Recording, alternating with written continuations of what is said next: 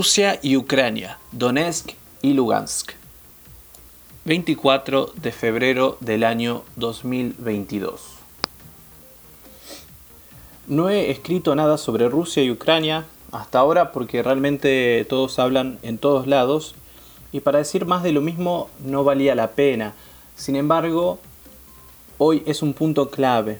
Poco se sabe de qué es verdad y qué no, pues desde un comienzo se ha dicho desde Estados Unidos que Rusia generaría un ataque de falsa bandera para poder intervenir de manera legítima en estas regiones del este ucraniano que están en disputa.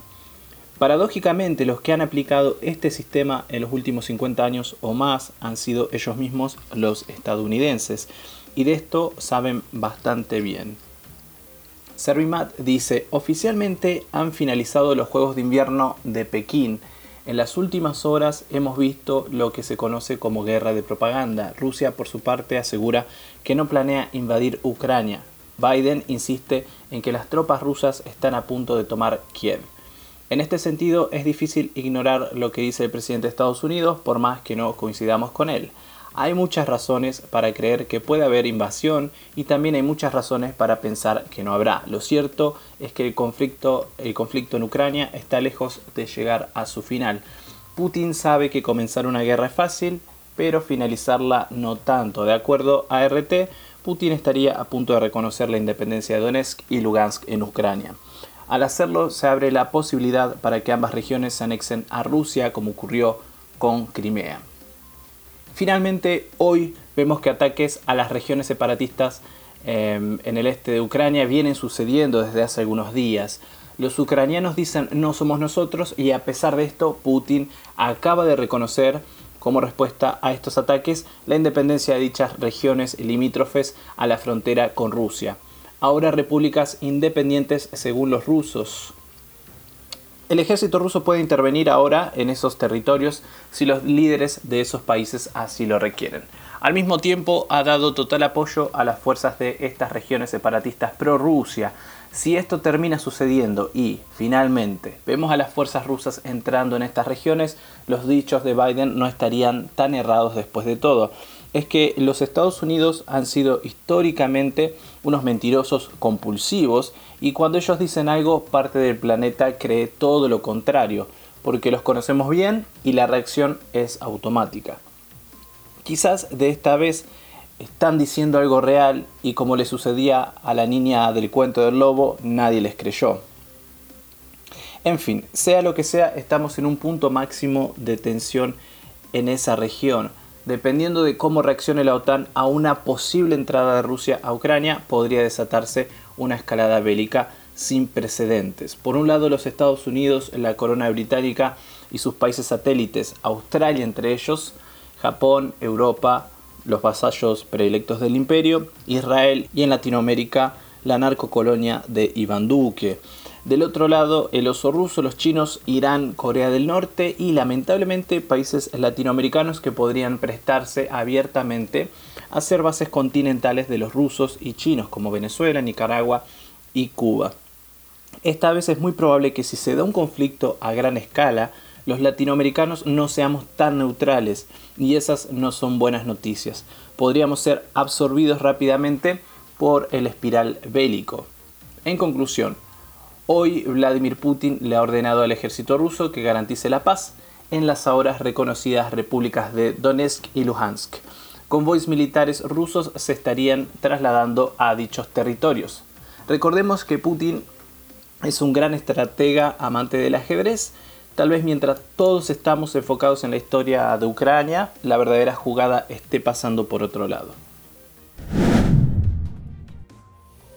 Buena gente, ¿cómo están? Espero que anden todos muy bien.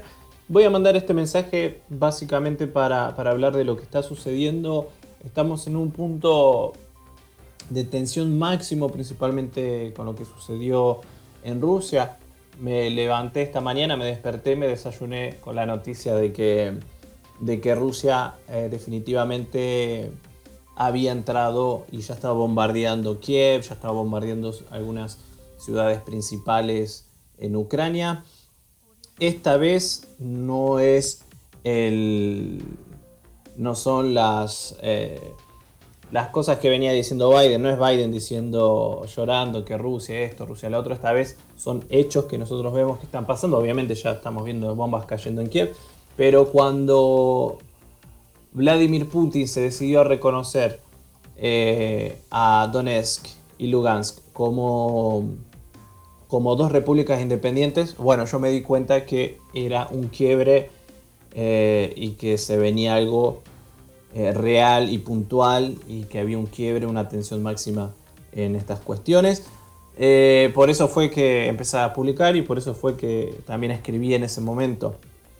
No había escrito antes porque me parecía que era todo más de lo mismo, más de Estados Unidos, hablando contra Rusia, hablando contra China y su manipulación mediática, hasta ese punto mismo en el que el presidente de Rusia firmó los acuerdos de cooperación con las repúblicas de Donetsk y Lugansk y reconoció a las repúblicas como independientes.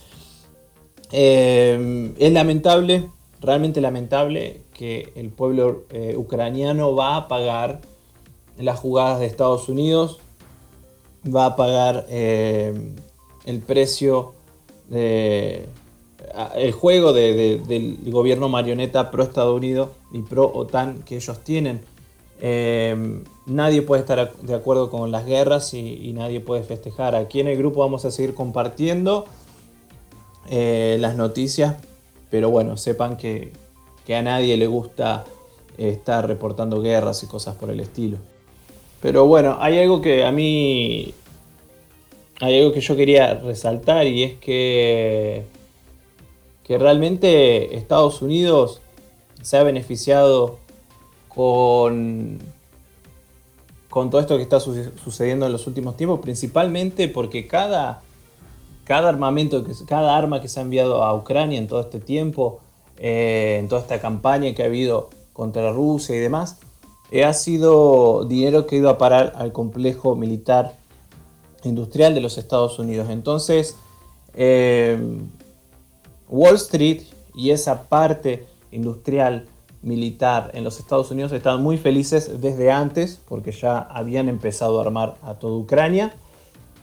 Y, hoy llegamos a esta situación simplemente por la ambición de estos sectores de em, promover un, conflicto armado, venderle armas a Ucrania, estar continuamente armando a Europa y reactivar el complejo eh, militar industrial de los Estados Unidos. Han hecho mucho dinero con el miedo a la invasión rusa, lo siguen haciendo y en este momento probablemente ese mismo complejo industrial militar y, Wall Street estén muy muy felices porque si se desata una guerra eh, en, Europa los muertos van a ser ucranianos, europeos, rusos probablemente y, de otros países, mientras que en Wall Street van a estar haciendo dinero, van a a poner en marcha la máquina de producir armas y generar dinero y, beneficios para, Estados Unidos y para los, las élites occidentales que, manejan todo ese negocio. Entonces, bueno, es eso. Em, es muy lamentable, eh, por una parte yo creo que Estados Unidos está alerta y demás, pero en Wall Street están muy contentos en el complejo militar industrial están muy muy felices de que se desate una guerra y que los muertos los ponga Ucrania. Em, mientras tanto, bueno, el gobierno se va ucraniano cuando pueda huir, se va a escapar y, nada, va a entregar a su pueblo y Estados Unidos va a vender las armas que tenga que vender y va a hacer los negociados que tenga que hacer. Esto no, no solo va a afectar y a perjudicar a Europa, a Ucrania, Em, sino que nos perjudica directamente a, nosotros también por la cuestión de que van a aumentar, eh, va a aumentar el petróleo, el precio del petróleo, va a aumentar el gas, probablemente, em, y, atrás de todo esto aumentan los productos básicos, las mercaderías de, los mercados, los alimentos y demás, porque dentro de, cada, cada, cosa que se produce ah, está el precio del petróleo y está el precio del gas, de la, de la energía en general. Entonces, todo lo que pueda suceder tanto en Ucrania como en toda Europa nos va a perjudicar a los latinoamericanos y, a los argentinos y a los brasileños y demás. Así que estemos atentos, alerta y ojalá que no, ojalá que Latinoamérica se mantenga al margen, que estratégicamente nos posicionemos como un territorio de paz, no nos involucremos directamente.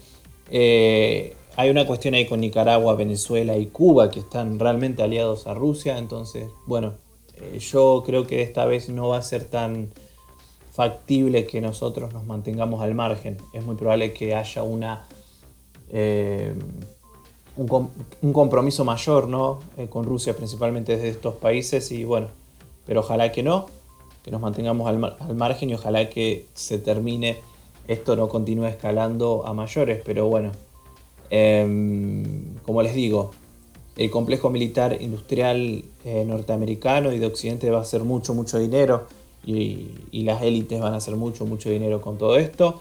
Pueden ver acá las imágenes de The Economist en junio del, 2020. Ya mandaban esto, ven un niño ahí, un chico con un eh, casco de soldado, eh, la familia toda con máscaras como que si hubiera un ataque químico, ¿no? Un ataque... Así que bueno, bombas, ahí pueden ver a la izquierda una bomba nuclear, parece explotando, bueno, no se venían dando buenos presagios desde esta revista. Y así que bueno, em, parece que el futuro próximo a, corto plazo y a largo plazo también está un poco difícil.